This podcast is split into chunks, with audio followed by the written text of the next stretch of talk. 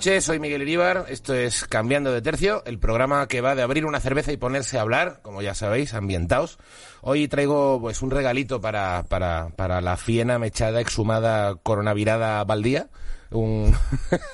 traigo, traigo a, bueno, pues ya lo estáis viendo, al cómico, realizador, socio fundador de este chiringuito, eh, coordinador de guion de la Resistencia, montañero, con una ortografía exquisita, en fin, muy buenas noches, Miguel Campos. Miguel Iribar, que, eh, estoy muy contento de estar aquí, ¿eh? Un poco. Es que estoy un poco emocionado. Estás emocionado y Es todo, ¿no? Ya me los he escuchado todos estos, que sabes que yo soy un poco fan. Ya, Eh, tío, ya me, me habías dicho que te habías escuchado eh, todos, y no todos, el 95%, que me parece una sí, barbaridad. O sea, el, mm, he obviado los que me da, la gente que me da un poco de rabia. Claro. Eh, la gente que digo, "Mm, no, no me apetece escuchar una hora y media de esta persona, pero es que han sido muy pocos, que tienes muy buen tino a la hora de, de elegir peña.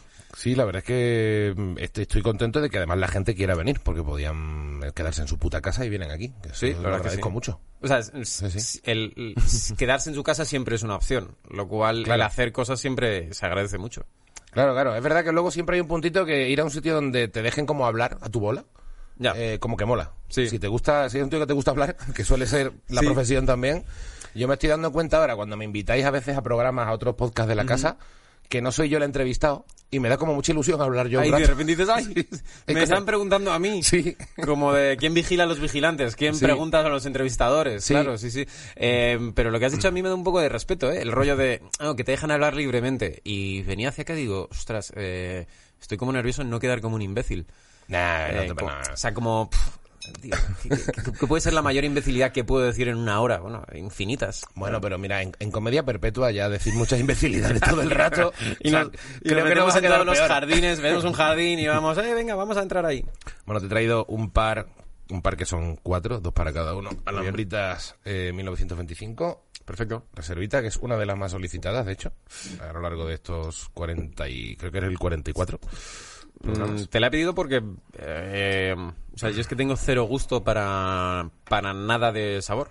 Eh, no sé distinguir, lo tengo, Coca-Cola Light de la Coca-Cola normal, no la sé distinguir, no, creo que ¿En serio tengo, no sabes distinguir la, la light de la normal?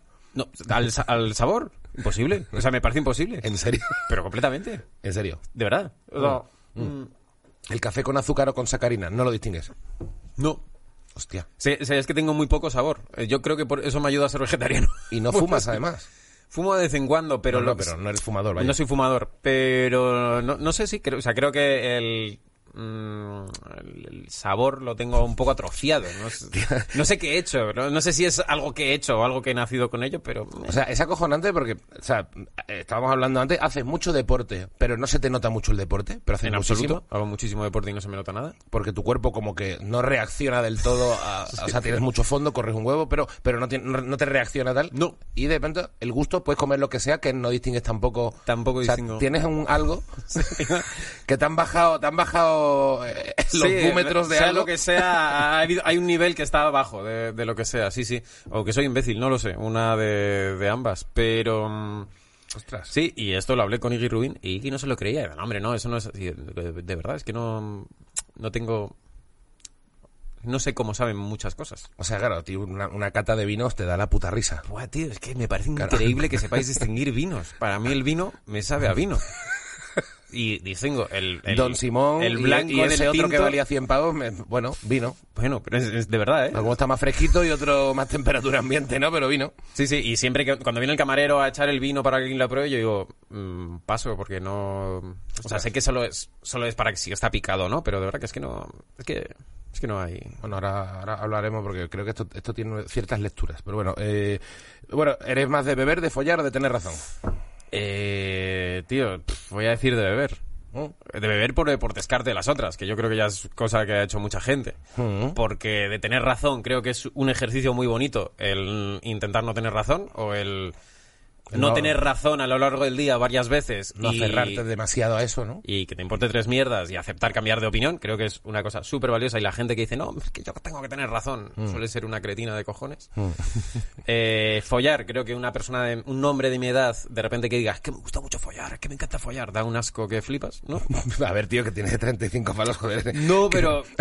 no da un asco que flipas tampoco. No da un asco que flipas, vale, pero a lo mejor me pasa. No debería pero- dar asco nada, que nadie lo dijera, pero bueno. Es verdad, da un poco de grima, da un poco de cosita, da, no, da algo, es que me gusta mucho follar, ya a todo el mundo le gusta follar, más yo que en una medida, no hay... Pero es que a mí, me gusta especialmente follar, queda raro, ¿no? Bueno, no, no eh, hay, un, hay un punto ahí, ¿eh? no, no sé. Hay gente que lo tiene como muy claro y luego pero claro, como que beber todo el mundo asume que está muy bien. Todo el mundo decir con cierta edad, de hecho, beber. Cuando a lo mejor Claro. casi quedaría mejor tener 50 años y decir, pues a mí me gusta follar. ¿Sabes? Sí, sí, A lo mejor beber sí. lo hago desde los 15 muchísimo. O a lo mejor es como y lo digas, tanto. Es que tú lo has dicho muy bien. Ah, a mí me gusta follar. es que así queda muy bien. Pero Claro. a mí me gusta follar. A mí me gusta follar. A mí me gusta follar mucho. esa- esas carnes ahí. Ahí te estás colgando. Lo que más me gusta follar. Claro, Lo que más me gusta follar. Bueno, algo te tiene que gustar más. Hay que intentar decirlo, sí. O sea, si tienes bigote y lo dices muy serio, no puedes decir Claro, eso. claro. Si lo dices como tú, con despreocupación, no, follar, está Eh, genial. ahí, tío. ahí, pim, pim. Follamos, folla, folla alguien, folla. No, bueno, pues Claro. casa, no pasa Está, nada. claro. Lo dices tú que está muy bien, sí.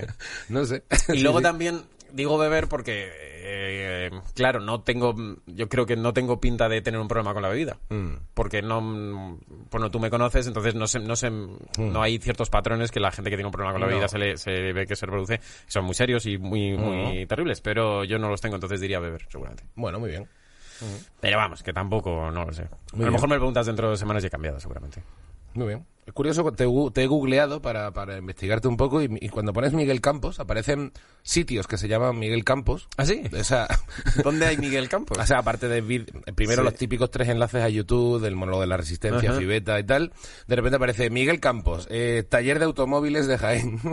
Hay un taller y te pone cómo llegar. Está en el polígono industrial Los Los Olivares. Por si Hostia. un día te quedas tirado en Jaén. Mm, Me haría un poco de gracia tener una foto con el taller Miguel Campos. Sí. Mm. pero es que luego hay otro sitio en Vélez, Málaga, que también es Miguel Campos Motor. Hay algo con el O sea, motor. ¿no? tienes alguna movida. Bueno, y es que además, si no recuerdo mal, creo que había un conductor de rallies mexicano o algo así que se llamaba Miguel Campos y que y, y sí, que era el primero que salía cuando se googleaba mi nombre. Joder. Creo, o sea, creo, a lo mejor hay algo con Miguel Campos y el motor, dado que yo no tengo ni puta idea de motor, a lo mejor Bueno, y luego, y luego con los medios también. Tienes a Terelu Campos, María Teresa Campos. Es verdad. de eso.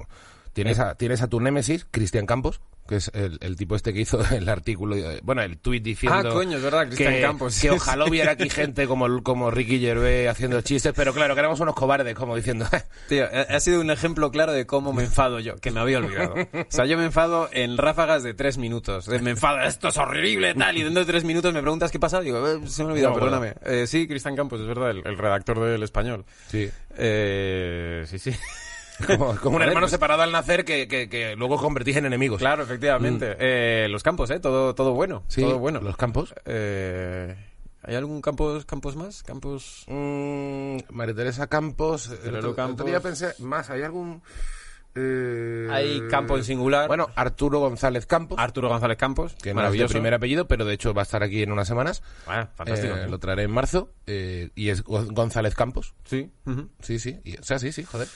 Bueno, Sí, los campos. La da vida- somos como una pequeña. eh, eh, como un virus que se ha extendido, pero que tampoco ha, no ha tenido. O sea, no se nota mucho, ¿no? No hay. No, No, no. hay nadie diciendo, joder, que de campos. Porque, bueno, apa- aparte de que a mí no me conoce ni Dios. Contando que hemos dicho Terelu Campos y a mí al mismo nivel. Bueno, Terelu Campos y yo, ¿no? Eh, Bueno, y de hecho, Paz Vega, la actriz, en realidad, que estuvo en mi clase en periodismo, y se llama Maripaz Campos Trigo. anda ya. Se cambió, se puso Vega, que Vega igual queda más bonito que Campos, pero esa chiquilla se llama Maripaz Campos Trigo. Es Campos. O sea, se llama Campos Trigo y cogió Vega. Y se puso Vega. Tío, o sea, todo. Pam. todo No, no, es muy coherente. Como Claro, campo claro, de sí, sí, trigo, bueno, una Vega. Tengo mi Vega. Ella estaba viendo Valle o, mm, o Cerro. Y de hecho fue peor. socia. Ahí, ahí ya no estoy seguro, pero me acuerdo que hubo en Madrid una discoteca de la que ella era socia, hace ya como 18 años, que era Goldfield, que no deja de ser campo dorado. Y en el Ah. fondo campo de trigo, lo que ya no sé si ahí afinó tanto. Hombre, yo siempre he pensado que Mike Oldfield es Miguel Campo Viejo. Claro, exacto. Miguel Campos Viejo. eh, este, hemos estado a punto ahí, tío. Me faltaba... Sí, pues es verdad, joder. Sí, sí, pues mira, entre Michael Field, entre Miguel Campos y Maripaz Campos, podéis montar un dúo jodidísimo. un- no, no, podemos montar un taller. un taller en Vélez, Málaga. un taller de gente que reniega de su nombre y lo pone más bonito en inglés. bueno, tío, eh, estáis, no, no sé, no sé con qué, qué parte de tu vida te, te resulta más divertida y más atrayente, porque yo creo que tienes dos pilares ahora mismo, ¿no? Que son tu curro de coordinador de guion en la Resistencia, que, que no es cualquier cosa, o sea, ser coordinador de guion del programa de moda de España, o sea, es una pasada. La leche, sí, sí. Y, y bueno, y, y- y ser uno de, de los de los miembros de Comedia Perpetua, que, que es el, el programa, yo creo, referencia ahora mismo de, de interés por la comedia específicamente, ¿no? Pues... ¿Con cuál me divierto más? Em, no lo sé, es que con ambos me lo paso muy muy bien y con ambos me estreso una cantidad estúpida. ¿En serio te estresas? Sí, sí, me estreso muchísimo. O sea, me... me, me- sí, me estreso. No, no, no, no iba a buscar otra palabra, pero es me estreso, sí. Hombre, con el de, la resistencia entiendo que sea más estresante. Sí, o sea, yo creo que son dos tipos de estrés, ¿no? Uno es la resistencia, es uno es estrés de trabajo, de rendir, tienes unos jefes, tienes que presentar tal, eh, cada día hay un programa y tienes que salir gracioso y hay, hay algo que obviamente es la cuenta atrás de, de la grabación, que es estresante. Claro. Y luego comedia perpetua es estresante por mm, porque yo mismo me esfuerzo a que sea estresante. Me refiero- te- tengo unos me, me, me esfuerzo a hacerlo bien, eh, soy muy inseguro eh, Mm. conmigo mismo, eh, cuando algo no me sale, eh, no soy de esas personas, ojalá sea de esas personas que se dan ánimos y dicen, bueno, Miguel, la próxima vez pues Mm. irá mejor. Si no, salgo de aquí diciendo, una puta mierda, no tienes ni puta gracia, ¿qué cojones te has creído que eres? Eh, entonces son dos tipos de estrés diferentes. eh. Y a la vez, con ambos, son los dos trabajos con los que más me he divertido en toda mi vida. Claro. Eh, estoy pasando un momento laboral brutal que no me lo puedo pasar mejor. No paro de trabajar, es un infierno. Mm. Y, y, y, eh, pero con que me lo paso muy bien. O sea, un- la gente yo creo que no lo debe saber, pero, o sea, ¿cómo, cómo es tu día? Tú entras a las 10 de la mañana cuando sale en la Sí. resistencia. ¿Qué hace un coordinador de guion de la resistencia? Pues, eh, o sea, la escaleta del día es muy sencilla. Hacemos primero noticias, pimponeamos, pimponeamos noticias entre los eh, guionistas para, para crear lo que sería la base del monólogo. Luego tengo reunión con dirección, producción, los depart- diferentes departamentos en el que les cuento cuál- cuál es la escaleta del programa de hoy. Les digo, estas van a ser las noticias, luego vamos a hacer esto, tal, no sé qué. Ahí Jorge y Castella meten mano y dicen esto por acá, esto por acá. Porque Eh, la escaleta inicial que tú haces con los guionistas no están Ponce y Castella de No, momento. no. O sea, tú, tú digamos que se la sirves a Sí. ellos en la siguiente reunión, ¿no? Correcto, en la siguiente reunión ya se fija, eh, producción te pregunta cosas de producción de... em, pero este arco es de medio punto o es eh, no sé cuánto. Y luego cada guionista se pone a escribir su parte. em, yo me junto a lo mejor con los guionistas de sección y vamos avanzando las secciones de los próximos días. Y luego las, el curro de coordinador de guion es, es prácticamente un curro de pues de coordinar cualquier equipo humano que Hmm. te puedas imaginar. En Deloitte habrá un coordinador de recursos humanos que hará básicamente lo mío, que es pues ver que todo el mundo está con su curro, que sabe perfectamente cuál es su función, eh, o un departamento llega, oye, ¿esto cómo va? Y yo eh, lidio para que no haya ningún problema, para que luego en la grabación nadie esté perdido. Entonces es más un curro de organización, de, De gestión. No te toca chistear. Re- rechisteo a veces, pero si no hace falta, no. Yo soy, yo creo que soy el guionista que menos, que, me- que menos chiste Mm. escribe. Vamos, no, no creo. Soy seguro el guionista que menos chiste escribe, mm, dado que hay unos guionistas de un talento eh, increíble en esa sala, Mm. eh, que son maravillosos.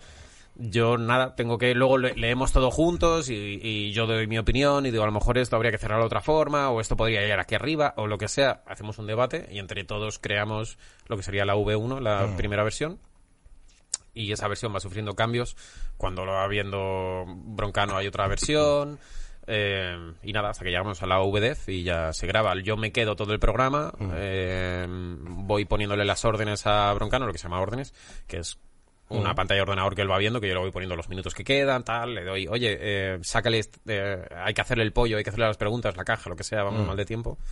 Que generalmente no me hace ni puto caso, Claro. obviamente. Para, que luego, no- para que luego, después de todo este curro y esta precisión eh, germánica, eh, llegue Ignatius y se ponga a cuchillar un sofá. se ¿no? ponga a en el sofá, pero eh, el acuchillamiento del sofá estaba en guion, claro. Sí, ¿no? O sea, Sí, claro, sí, el sí. tío sabe, el tío diría eso y, y mm, claro, hay un punto que el, el sofá se ha quedado ahí, pero lo han arreglado Sí. un poco, ¿no? O No, no, no, no, no se ha arreglado nada, O que no eh. lo rompió tanto. No, o sea, bueno, tú te acercas al sofá y sí que es cierto que... Sí, pero se ve que tiene marcas. No cogió, no metió el cuchillo y rajó, sino fue apuñalando, entonces está guay, es- o sea... Sí. Mola, y yo creo que... em, Pero dieron una caña súper loca en Twitter y tal, pero, Sí. pero bueno, eso... Yo, o sea, yo creo que es eh, cosas normales de... O sea, es cierto que nos sorprendió un poco de, bueno, la que se ha montado con el sofá cuando no nos esperábamos nada, Ya. pero eso también creo que es gracioso, que es siempre se monta por lo que nunca esperas. Hmm. Por ejemplo, con lo de Iggy Rubin cuando se montó, nadie esperábamos que se montase. Ya. Porque todos habíamos leído el chiste, había pasado todos los cortes, había pasado... Sí. Y nadie había visto que ese chiste fuese peligroso. Es más, seguro que se dicen cosas más graves. Total, en algún momento. hecho- Entonces, claro, nunca se monta por lo que tú esperas. Y lo del sofá sí que es cierto que a muchos nos pilló como, pero, pero, pero, ¿por, por qué la gente se enfada? No entiendo nada. Ya, es, ya, ya. es una cosa material, ¿no? Es, sí que es cierto que es un regalo de un futbolista, pero el futbolista entiende la broma y todo el mundo entiende la broma. ¿Él se ha pronunciado? El, Sí, se pronunció que- como dos días después de os mato cabrones, eh, Claro, claro. pero, Pero vacilando. risa, vacilando, Vacilando, sí. claro. Y, y supongo que a ese mm, sofá seguramente se le hagan más perradas, eh, se le hará un grafiti encima o yo qué sé, porque es un poco el espíritu del programa. Se le deja un perro y un gato por la noche para que hagan lo que quieran. A ver qué pasa, ¿no? lo ¿Qué que pasa sea, sí, sí, sí. alguien que haga encima, no sé, puede pasar, cualquier cosa. Una cámara oculta para gatos y perros de estos que joden los putos sofás, estaría guay. Eh, y ese es más o menos mi día a día en la resistencia. Es bastante divertido. Qué guay. Bueno, y luego, y luego Comedia Perpetua, que, que al final eh, ha sido ha sido un poco fenómeno. O sea, ves el... Bueno, es de esta casa, al mismo tiempo un programa en la SER al final, ¿no? O sea, de la SER. Pero, pero joder, que, que, que va muy bien siendo tan, a priori tan, tan nicho de gente que, que ya friquea con la comedia. Sí. Es, es como un salto evolutivo en, en lo que es la comedia en España realmente. Nunca ha habido un programa que friquee tanto No. eh, a nivel especializado. No, no, eh, eso fue idea de Antonio Castelo, eh, 100%, de, hay que hacer un programa de esto, y, y yo sí que es cierto que dijimos, ok, eh, y a la primera de cambio nos, nos vimos, vamos, mm, sobrepasados por las visitas, de, ostras, no nos esperábamos esto, y sí que es cierto que después de tres semanas flipando con las visitas, ya siempre han tenido las mismas visitas, quiero decir, alcanzamos 20.000 visualizaciones a la semana, Sí. eh, la primera semana desde la semana 3 y ya ahí se ha mantenido, lo cual me, me hace como un poco ilusión, que es como la misma gente que apoyó al principio. No, hombre, pero ya tenéis muchos de 40.000, ¿no? O sea, Sí, tendréis con el con el tiempo- más a los 40, ¿no? De visitas o por no, no, no, no, no, te- eh, 30, 40. Tendemos a 20 y cinco meses después llegan a 30 algunos o a Claro. 25, pero vamos, lo que se cuenta es la primera semana y hacen 20 clavados, que es una locura. Y me hace un poco de gracia, la verdad. Sí, Eh, sí. Que es como bastante matemático, o sea, lo ven las mismas personas. Esos son los que les gusta la comedia en España. Sí, no, no, no hay rasquen 20.000 más, que al resto es como, mira, a mí cuéntame chistes, no me cuentes tu puta vida. ¿no? No, me- des el coñazo sobre Cow. Claro, claro. Eh, dime, muéstrame qué sabes hacer. Y me hace mucha gracia pensar que hay gente que lo deja ver, pero avisa a alguien. Oye, voy a dejar Mm. mi puesto en Comedia Perpetua. Tienes que empezar a verlo, que yo me voy. Eh, sí. Comedia Perpetua es, es la leche, tío. Es un- una cosa eh, maravillosa. Nos lo pasamos genial. Son... Es tan extendido como parece. Mm. Eh, y, y hacerlo con eh, Castelo y con Iggy, que no pueden ser más graciosos y maravillosos, tío. no- Sí, tío, aparte, bueno, Castelo ya de por sí que, que es que le gusta mucho y que tiene mucha guasa y, que, y que controla un huevo.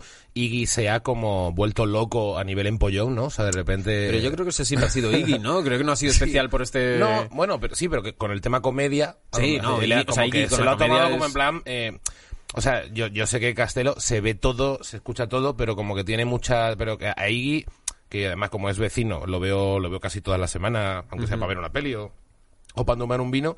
eh, voy a su casa, siempre se está un, leyendo un libro nuevo en inglés, siempre Sí. no sé cuándo, viéndose el último especial, rebuscando en no sé dónde. Yo sé que tú eres otro friki, pero también estás igual mucho rato metido en la resistencia, igual tampoco te da No, tiempo no, tanto. Ni de coña Pero eh, que- me veo tanto, ni me escucho tanto, ni leo tanto como Iggy. Eh, no sé a qué cómico le oí el otro día decir "Pf, que no todos podemos ser Rubin. Cuando le dijeron, ¿esto te lo has reescrito de la última vez? Que no todos podemos ser Rubin. Y, eh, que, que es una cosa maravillosa de decir que Rubin es la persona que creo que... eh, eh, aparte que, que es una de las personas más graciosas que conozco, es una persona que, que más se le ocurra, que eso, Mm. es, eso es acojonante. Sí. Eh, Sí, sí, la capacidad de currar en, es- en este sentido, en este mundo del stand-up en el que muchas veces el- la procrastinación está a la vuelta de la esquina todo el rato. Sí. Y dices, pues yo ya tengo una hora que funciona, ¿por qué me tengo que hacer más? Eh, voy a aferrarme a esta hora y aguantarla hasta que, hasta que esté seca. Eh, Iggy tiene otra forma de verlo, que yo creo que ya tienen muchos cómicos, pero mm, no sé, me, me mola ver mm, a cómicos que trabajan o cómicos que se lo toman muy en serio, cómicos que van a Opens o a su show o a donde sea y prueban nuevo material y se arriesgan y tal. Porque eso me- no sé si te pasa a ti, Mm. pero a mí me pica el gusanillo de, joder, eh, no estoy, tío, este- esto tendría que tenerlo más hecho o tal.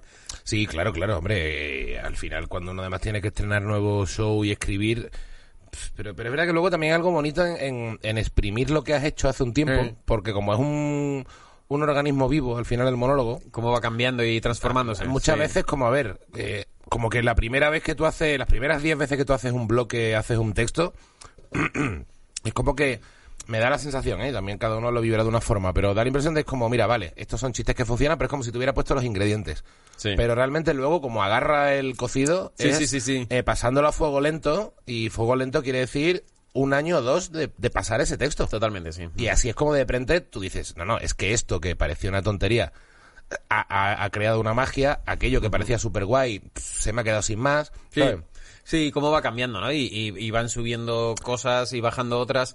A mí es que lo que me pasa es que me... mm, eh, yo creo que tampoco actúo muchísimo, eh, que no, no tengo un vuelo fijo ni nada. eh, entonces mm, me canso muy fácilmente de los bloques porque, claro, no me da esa sensación de estar trabajando todo el rato en el mismo bloque. Ya. Sino me da siempre pillarlo como de nuevas y digo, "Ah, es que esto ya lo he dicho y, y siempre me le puteo, o sea, le emputezco, Mm. tal. Yo creo que si en un momento dado tuviese una cosa más fija de Mm. todas las semanas o bisemanal o tal, sí que me aferraría más a, a Mm. perfeccionar, que yo creo que es un arte muy bonito, el cogerte tu hora y perfeccionarla, limarla hasta el último detalle, ponerle ese... Ese chistecillo que se te ocurre como después de un año de Sí. joder, esto lo cierra de puta madre. Sí, lo que pasa es que luego es una putada para cuando vas a hacer texto nuevo porque tienes la presión de, Ah. que, de que sabes que hagas lo que hagas, No te, va a estar a faltar, te altura, va a faltar sí. todas esas el embellecedor. O sea, es como, es Sí, como, sí, tío. tengo el coche, tengo la rueda, tengo tal, pero coño, es que este brillo que tenía la puerta es lo que quedaba guay del coche. el, ale- alerón joder. último de no sé cuánto, Claro, el tío. paquete M deportivo, eh, ahí si no lo tienes no queda guay. Claro, sí que es como cuando te compras un coche y no tienes suficiente dinero al principio para ponerle todas las movidas. Sí, tío. O una casa que estás como poniéndola, "Hombre, ya puedo dormir, tengo un colchón, tengo un sofá, una tele. Hay algunos bloques en los que dices, ya puedo dormir, lo voy a enseñar. Exactamente, exactamente. y no, tío, es horrible. Traes a alguien a tu casa. Es como Claro. que traer a alguien a tu casa, tienes un, un colchón, un calientaplatos al lado, Claro, te, claro. Haces, te haces un ramen y dices, no, Mucho así, cable por fuera, dice... eh, así vivo, ¿no te gusta? Así, así, así es como vivo. Exacto. Te quedas. Sí, exacto. Es que, es que lo veo muy así, como diciendo, Sí, vale, es verdad, sí, ya tengo una casa para traer, para hacer la primera cena, Sí, sí. que sería tu estreno del show, pero a ver, vamos a asumirlo. Hasta, esto- hasta dentro de, seis meses esta casa no va a estar bien. Pero es que luego a la vez hay gente, como por ejemplo Castelo lo que hace, que lo hace más gente, que construyen muchas veces el, el bloque delante del público. Ya, eso también decir, me parece muy loco y, y traigo la idea- Es otra manera de currar, sí. Traigo la idea, os la voy a soltar, la voy a... Os Mm. voy a decir varias cosas. y Lo que se me ocurre aquí formará parte o no del, del último Ya, yo flipo del con- último borrador. con eso. Pero, o sea, a mí eso me parece una locura. Es- Mm. Creo que tienes que tener una capacidad de improvisación y, y de creación brutal y sobre todo una seguridad en ti mismo acojonante. Porque... Sí, y, y sobre, sí, sobre, por un lado es la seguridad, por otro lado, confianza, eso, en que, en que te va a salir y que luego ves que te sale y tal, pero es verdad que, a- a- no sé, igual uno se lo toma de una forma más matemática. Yo, Sí. yo necesito ir ya con la idea y el giro que creo que va a molar. Sí, y luego, y luego te va a salir algo. ¿Y Pero, tú crees que eso también es un poco por tu profesión? Por- porque me tira mucho tiempo revisando. Claro, porque te has tirado más tiempo que nadie revisando textos de otros cómicos.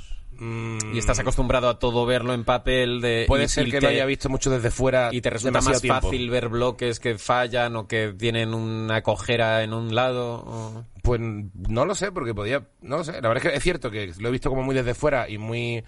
Primero, porque ni siquiera estaba currando en contenidos de stand-up. Luego, cuando estuve 10 años ya corrigiendo, hay un punto que lo ves siempre en papel y ves que el papel es importante. Pero luego es cierto, cuando ya, ya hace 13 años uno empieza, mm, sí creo mucho en ensayarlo en casa, una vez que lo tengo escrito, Sí. ensayarlo en voz alta y hacerlo como si fuera en un bolo, agarrar- agarrando una cerveza o un, Sí. des- o un bote de desodorante. Yo, Y yo ahí- un boli. o con un bloque fuera. Yo, yo estoy mando a distancia o también, mando a distancia también, también usado, sí. Mando a distancia o desodorante. Y entonces, si te- si- Tienes una pinta de subnormal cuando lo haces, ¿verdad? Totalmente, totalmente. te ves ahí como no, además hablando solo. Sí, sí, y, sí. y muy posiblemente gritando. un puto loco, sí. Y ahí es cuando hago como el ensayo hacia la nada. Pero, pero al, al meterte como en el papel del chiste, es cuando te salen esas cositas que luego escribo. Entonces me ahorro esas primeras cuatro pruebas de texto Sí. con cuatro pases de texto que una vez como que te, interioriza el chiste que estás haciendo, dices, coño, estoy aquí en el bar y de repente, co- co- coño, estoy en el bar y coño, el típico gilipollas que te mira pero no sabes qué quiere, y a lo mejor eso se te ha ocurrido. Hostia, qué curioso, tío. Y, y eso me sale en casa. y luego ya con el público me sale otra cosa. Pero ya he hecho como cinco pruebas de texto Mm. a mí mismo. Para tu como si hubiera público. para como, tus plantas, para tu ficus. como si eh. hubiera público. Y, y creo que ayuda un montón. Yo se lo recomendaba mucho a la gente. Hay mucha gente dice, no, no, no, yo no, yo no, yo me lo aprendo y ya lo tiro en el... Mm. Y creo que ayuda. A, a mí me pasa... eh, me ayuda mucho tenerlo en la cabeza de fondo. No sé si a ti te pasa. Sí, Eh, y, reposarlo, ¿no? No, lo, lo tienes en la cabeza de fondo y de repente estás currando y de repente te quedas así y por lo que sea, Sí, sí, eso sí. pasa a primer plano Sí. Y claro, lo tienes así dos semanas Sí. y es fácil que de repente digas, coño, ¿y por qué no he hablado de esto? en el-?" Y lo Totalmente. apuntas. Ah, o sea, a mí me, me gusta mucho es- escribir como es el primer borrador, los primeros chistes, Mm. dejarlo reposar, Sí. pasan dos semanas, lo pruebo una vez, Sí. luego pasa otro y, lo, y nunca me siento a ver cómo mejoro esto. Porque eso me da muchísima presión. De repente ver un bloque y decir, ay, este chiste hay que mejorarlo. Y quedarme mirándolo y digo, Mm. a la mierda. Esto Sí, a lo sí, mejor en el curro sí que pasa porque tienes una, una deadline de esto a las Sí, sí, claro, ahí no tiene más huevo, es tu curro, efectivamente. Pero si no me gusta mucho tenerlo en, el fondo de la cabeza y de Mm. repente, mm, por estas cosas de magia de la... La inspiración. De, bueno, iba a decir del cerebro y la neurociencia, Sí, pues de repente hace chas y se te ocurre algo. Sí, pero es curioso el rollo de la inspiración porque hay un punto que dices, a ver, tú dices, me va a salir algo. Pero efectivamente entiendo el concepto inspiración, en el sentido de, de que es algo como que te llega. Sí. O sea, que decir, tú te quedas así como diciendo, venga, va a llegar, va a llegar. Va a llegar, llegar. No, no, es, no, es un, no es un acto como decir, voy a agarrar el boli. Mm. Sino es, voy a, voy a hacer así para que el boli venga. ¿Sabes lo que te quiero Sí, sí, sí. O sea, es algo muy raro. Y sí que es cierto que tiene que tener un trabajo. No, no- te- No, hay un el, trabajo. boli no, el boli no va a venir a cualquiera. Claro, ni, claro. ni a ti te va a llegar si tú Eres no tú has- que estás pensando durante dos semanas en el fondo de tu cabeza en esa mierda Sí. y le das dando vueltas. A mí me, gust- me gusta mucho, por ejemplo, a casi todos, bueno, todos mis amigos más cercanos, ninguno es cómico, un médico, informático, no tienen nada que ver, no les interesa nada el show business, eh, que Hmm. Es, maravilloso. O sea, yo solo recomiendo Hmm. a cualquier persona que trabaje en eso es a te- tus mejores amigos no tengan nada que ver y no les interesen nada. Ya. Les he dicho, ¿queréis venir a la resistencia? Eh, que no, la verdad es que no. Bueno, pues nada, fantástico, genial. Ya. Eh, y a veces se lo cuento eh, y ellos ya me pillan porque, claro, se lo cuento como una conversación. Y nos pasa que estáis claro. sentados y estás probando otra de texto y yo, ya bueno, pero ¿qué os parece? Y eso me ayuda a soltárselo y ver si se ríen o no, o Mm. Ya. me dan feedback. Sí. Sí, sí. La, verdad es que ser amigo de un cómico es la mierda, tío. Es un poco rollo, ¿no? Que te empiecen a soltar Sí. coñazos. ¿No te ha pasado que un... Joder, Miguel, cállate. Ya. bueno, habrá que ver los abogados también de que hablan entre ellos, porque vamos, Tío. por lo menos nosotros hablamos de chistes, tío, pero imagino el abogado de, sí, claro, porque Endesa me tuvo un poco hasta los huevos Eh. y he estado haciendo el contrato tal con él, no sé cuánto, y tú, buah, igual es peor, ¿eh? O sea, y tú, ¿nunca te has metido un dedo por el culo y... claro, tío, al final es un rollo de, Joder, tío, sí, tal y como lo pones es mucho mejor lo nuestro. sí, Joder, sí. y solamente, y solamente las vidas que llevan los cómicos, que cada, que cada, en cuanto rascas un poquito, todo el mundo tiene unas anécdotas absurdas. Ya, tío. O sea, es como, el- o sea, la gente, yo no, no sé qué es peor, un cómico o un músico, pero ahí andan. O sea, No, no. ¿tú, tú crees que si tuvieras una hija, ponle, eh, preferirías que tuviera un novio cómico o un novio músico? Mm, eh, Yo sé que me, novio me daría igual, me daría igual. Eh, o sea, Los dos son unos hijos de puta. ah, o sea, todo el mundo es un hijo de puta. Puede salir con un tipo de Deloitte. He dicho Deloitte dos veces Sí, ya. ¿eh? sí, sí, sí. Por lo que sea, les tengo fijación, perdóname. Eh, y que puede ser un hijo de la gran puta. Pero, mm, o sea, me daría pereza a ambos porque sé que somos unos perezas. Sé que nos encanta hablar de nosotros mismos. Sé que. ten- y, y que somos muy absorbentes en las relaciones. Mm. Que un cómico y un músico tienen una capacidad para engordarse el ego infinita y de repente eh, una persona que esté con ellos eh, es m- muy probable que, que de repente se vea hecha más pequeña o pequeño porque porque la otra persona Apabulla quiere llenar mucho porque porque somos así porque tenemos problemas de seguridad y nu- nuestro ego es muy importante para nosotros y nos encanta hablar de nosotros. Entonces me daría un poco de pereza por eso porque diría no sé Es verdad que mola mucho cuando tienes amigos cómicos, pero no para estar todo el rato hablando de comedia. O sea, amigos cómicos con los que te gusta hablar de la vida. Sí, a mí es, Mm. eso me gusta mucho, sí. Eh, y también me daría pereza porque llevarían sombrero, alguno llevaría sombrero. Ya, hostia. Hostia. Ya, ya, ya, ya. Hoy he visto, tío, eh, hoy, en- hoy no, voy a, no, no voy a decir nombres, pero en, en el Terrat Mm. eh, ha venido una persona y llevaba sombrero dentro de la oficina. Sombrero como de... como de paja o... Como de paja. No, de- No como de músico, digamos. Era un sombrero de músico No de Bob. Dylan. Sí, era, era como un sombrero Panamá, un poco, como, como de la gran belleza. Ese rollo, sí. Eh, eh, Blanco.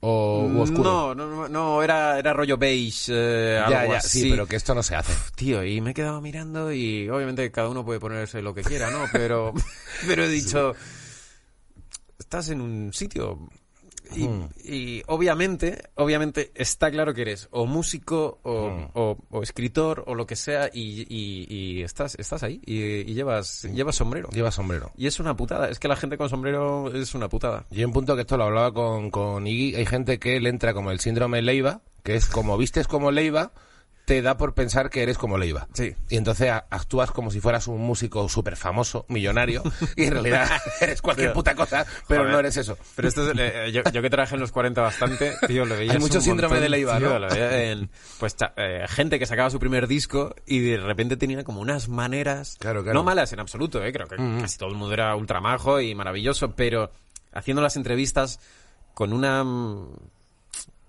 mundo interior acojonante. Sí, sí, decías, Es tu primer disco. Sí, sí, claro, ¿Cómo claro. has- Tienes podido- 21 años. ¿Cómo has Eh, podido vivir tantas cosas? Claro, claro. Eh, Sí, y sí. eso me, me hacía mucha gracia, la verdad. Eh, y muchísimo sombrero. Muchísimo sombrero. En, en los 40 se veía una Mucho cantidad- sombrero. Pff, muchísimo sombrero. Mucho pantalón de pitillo, mucho zapatito de, así como de pico. como- Sí, sí, sí. Eh, zapato de pico, pantalón de pitillo, mucho. Y es, y es que mucho sombrero. Es Claro. que los sombreros... El sombrero es un tema, ¿eh? También puede ser que yo, yo tengo un poco de envidia porque nunca me ha sentado bien un sombrero. Ya. Y, y no, y a veces que te da envidia porque tú no tienes el valor de llevar el sombrero. Y dices, joder, este tío está quedando distinto. Hombre, claro, obviamente. Y, O- joder, este tío, a lo mejor de repente el tío igual liga más con- por gracias a ese sombrero. como todo cínico... Porque te has marcado, ¿no? que me estaba haciendo ahora el cínico, como todo cínico, eh, esto responde a una inseguridad y a una mierda que tengo y es como, joder, me gustaría ser ese tipo que se cree la IVA, que lleva un sombrero y tal, y de repente le preguntas, ¿qué tal? Y tú le, y él te responde, ¿acaso se puede responder a eso con una palabra? Exacto, exacto. ¿Qué? Pues sí, bien, Claro, cabrón. Claro, claro. No, pero es verdad que me da, me da como entre envidia y tal esta gente que de pronto con, con 17 años ya tiene un tatuaje de un caniche en la pierna, ¿sabes? Eh, una serpiente verde y amarilla aquí en el cuello, Sí, es que eh, yo- cuatro sombreros, uno para cada día de lunes a jueves, pero y luego el fin de semana otra O estética. sea, a mí me, da, dices, joder, me da tío, envidia que- porque ya saben la persona que son, que eso es una cosa cojonante. Es como, Yo con qué bien, 17 tío. años, con 17 años no, no, no sabía ni, ni nada, no sabía nada. ¿No te da miedo? ¿Llevas tatuajes? Llevo, sí, llevo unos pocos, sí. Vale. Llevas tatuajes, sí, ¿no? Por ejemplo. Sí, Bueno. sí, y de hecho, este verano me voy, me voy a hacer eh, la costa oeste con un amigo en moto. Y como la penúltima noche paramos en Tijuana y ya hemos contactado con un tatuador. ujú. Eh, ¿Para hacer un tatuaje chicano de este, de este palo? No, nos vamos a pasar una, como un día de farra entero. Un burrito. Y a, a la mañana siguiente eh, de empalme nos vamos a hacer un tatuaje que yo elijo el suyo, o sea, que yo llevo el diseño suyo y él lleva el diseño mío. Y no sabemos, o sea, y tú no puedes mirar hasta que está hecho. Eh, entonces voy a Guau. tener un tatuaje sorpresa.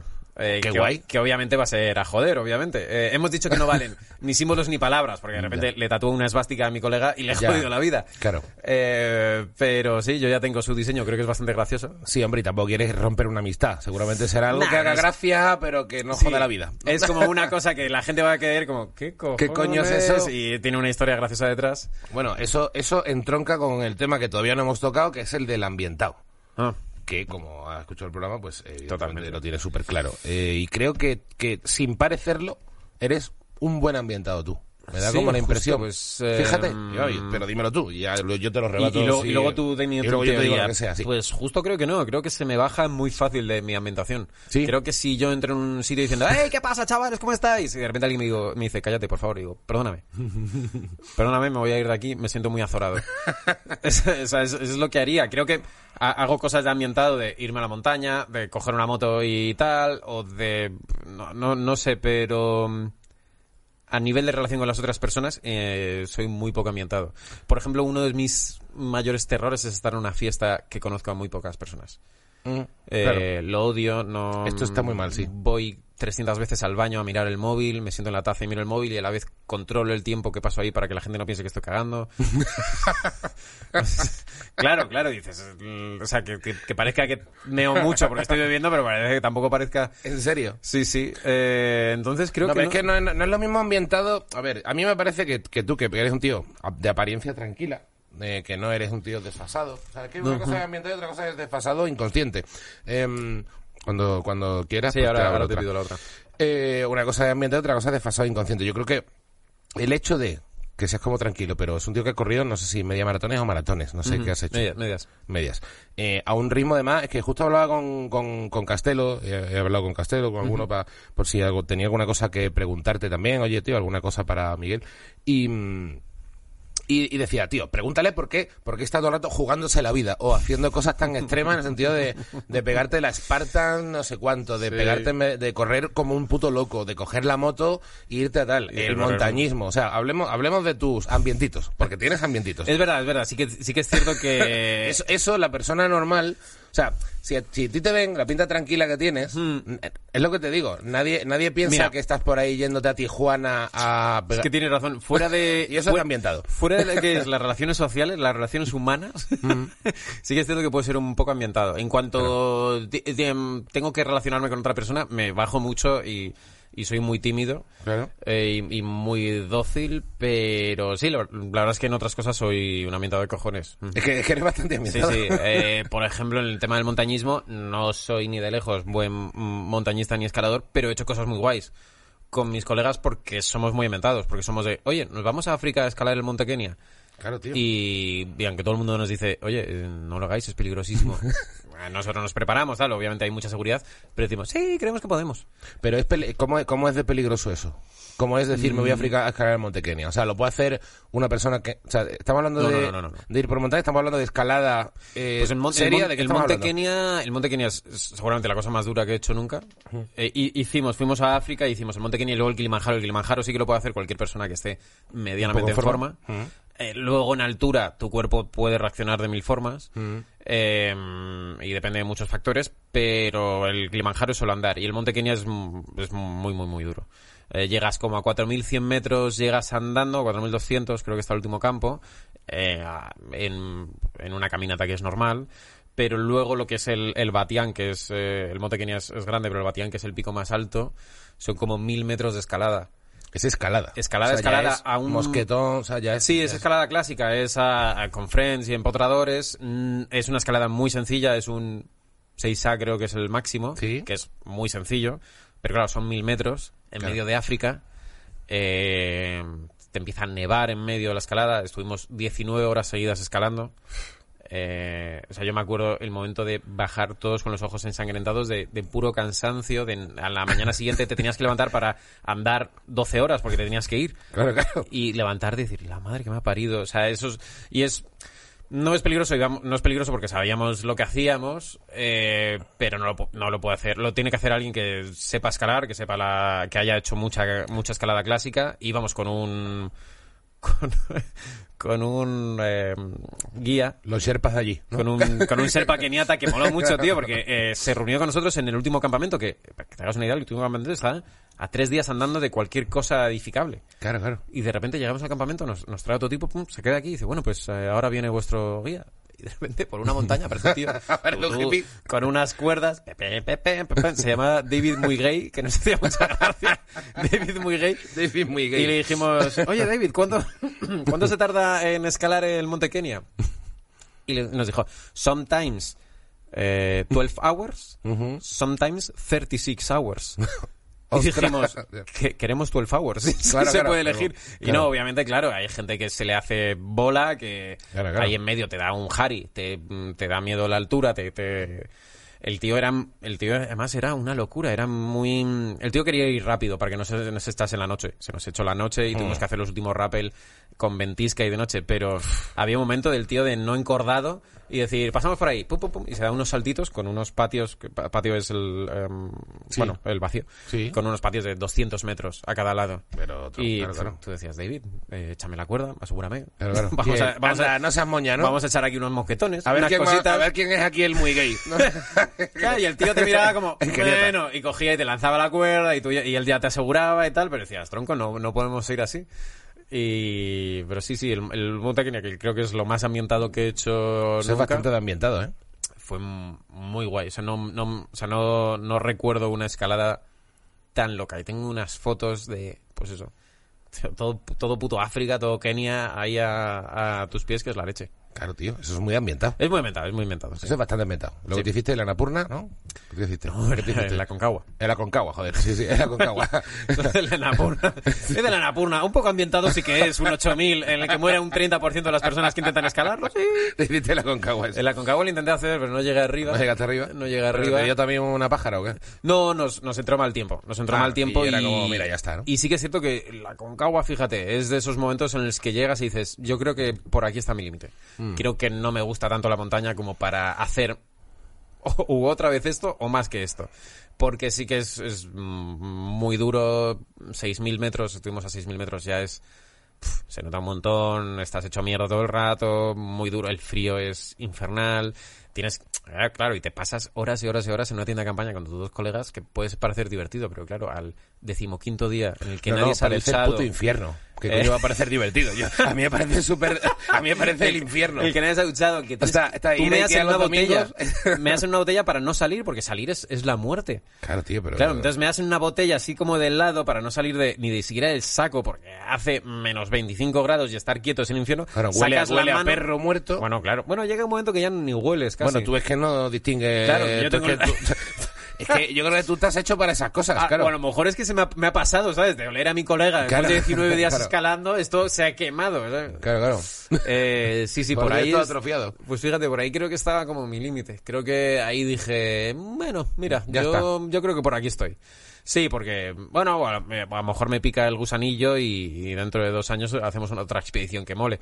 Mm, Yo es que, o sea, a mis colegas les, les dio mucha rabia no hacer cima y, y bajaban cabizbajos ahí dándole vueltas, joder, si hubiéramos salido un día antes o tal, no sé qué. Y ya, a ya, mí no me podía dar más igual, la verdad. Soy una persona como montañero, mm, que repito que soy bastante mierda, eh, no me puede dar más igual no hacer cima, la verdad. O sea, me... eh, el día que debíamos salir, salió, Sí, hombre, que salió estás gente... haciendo mucho, claro. Es que no es cualquier tontería, coño. El día que debíamos salir salió gente y nuestros guías nos dijeron no salgamos porque pinta muy mal. Mm. Y según bajábamos, de repente nos llegaban señales de radio de dos polacos que se habían quedado 6.500 metros, a uno se le había quemado la nariz, a otro dos dedos, Ostras. necesitían eh, rescatarlos, tal. Y dijimos, gracias por no llevarnos. Claro, claro. No, no, o sea, Eh, pero y ellos seguían bajando como ah tal y digo bueno pues es que la ci- o sea a mí no me obsesiona hacer cimas me, me parece un pues das lo mejor de ti y cuando la montaña ha dicho oye tío pues eh, te he ganado y mm, que suena un poco ambientado la verdad ahora cuando lo he dicho la montaña Sí. te dice te he ganado sí, sí, la dice- cuando la montaña te dice te he ganado tú Ahí es cuando tienes que cerrarte un brazo. Dejas el piolet en el suelo, la miras con desprecio y dices, nos volveremos a ver, maldita sea, qué asco. Eh, no, a mí me da igual no hacer cima, la verdad. Eh, no, me- no me obsesiono y porque creo que obsesionarse te lleva en un momento dado cometer una imprudencia y pues perder la nariz. Exacto, que es pero una putada. O, o, o- sí, o pegar un saltito y caerte 200 metros para abajo. También. También, no está mal.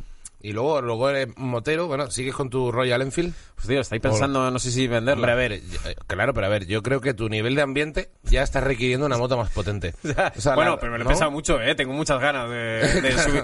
Pero lo que pasa es que como trabajo en Callao, vivo en Lavapiés, casi todo mi mundo está en el centro de Madrid, no la cojo nada. Ya. Y, y me da las... Y, y siempre que la cojo, pues la batería se ha jodido tal, porque Ya. está un mes y medio ahí descansando. A mí me pasa con el coche. Y es una putada. Y siempre pienso, joder, la voy a vender. Luego la monto una vez y digo, "Uf, qué divertido es montar en moto. No la quiero vender. Claro, entonces cuando este viaje que tienes previsto a México, Sí, ahí pensabas vamos, alquilártela allí, punto, ¿no? Vamos, a- eh, hemos estado Claro, intentando enviarnos las- allí, claro. hemos intentado enviarlas por avión, es carísimo, no podemos. Claro. Las queríamos enviar por barco, que molaba mucho, que tenías que las dejábamos en Valencia un mes antes y las recogíamos en Los Ángeles. Mm.